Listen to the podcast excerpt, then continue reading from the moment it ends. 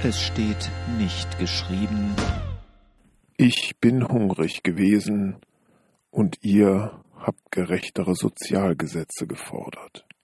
Auch in kirchlichen Kreisen hört man gelegentlich die Klage, dass es private Initiativen braucht, um Menschen in Not zu helfen, wo dies doch eigentlich die Aufgabe des Staates sei. Wo immer ein Missstand sichtbar wird, erfolgt reflexhaft der Ruf nach Gesetzen, die das Problem lösen.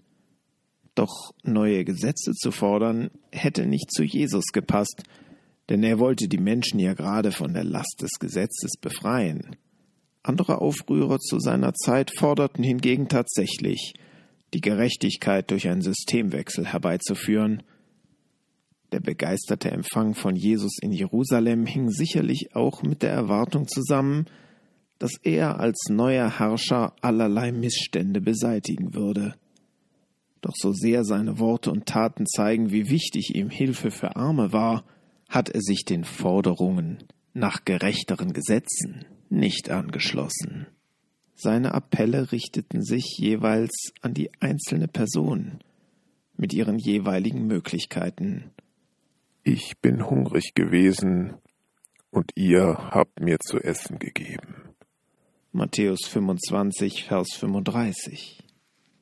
Das ist in der Erzählung vom großen Weltgericht das Lob für jene, die richtig gehandelt haben. Das wünscht sich Jesus, dass wir einfach das tun, was gerade in unserer Macht steht, um zu helfen. Bestimmt freut sich Jesus auch über Menschen, die sich in der Politik für bessere Verhältnisse einsetzen und dadurch einen Beitrag leisten für Gerechtigkeit, Frieden und Bewahrung der Schöpfung. Doch als Antwort auf Missstände Forderungen an andere zu stellen, das war offensichtlich nicht Jesu Weg. Du und ich können mit Arm teilen. Du und ich können auf Hass mit Liebe reagieren. Du und ich können CO2 einsparen. Du und ich können Waren aus fairem Handel kaufen. Du und ich